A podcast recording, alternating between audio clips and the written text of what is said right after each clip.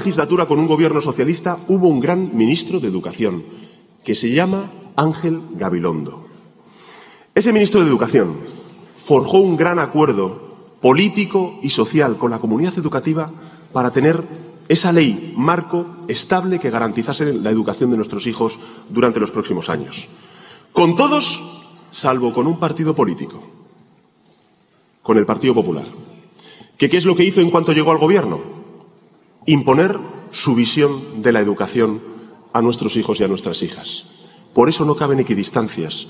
Por eso nosotros vamos a derogar la LOMCE y vamos a aprobar un nuevo pacto educativo entre la comunidad educativa y el resto de fuerzas políticas. Y mirad, la LOE, que es la ley que nosotros aprobamos cuando estábamos en el Gobierno, ¿sabéis qué dotación presupuestaria tuvo? Seis mil millones de euros para su aplicación. ¿Sabéis qué dotación presupuestaria tuvo la LOMCE cuando la aprobó el Partido Popular? Ni un céntimo de euro. Nosotros vamos a dotar de estabilidad legislativa y presupuestaria a la educación de nuestros hijos y de nuestras hijas. Yo me voy a comprometer a lo siguiente. Escuchadme, no, esto es importante.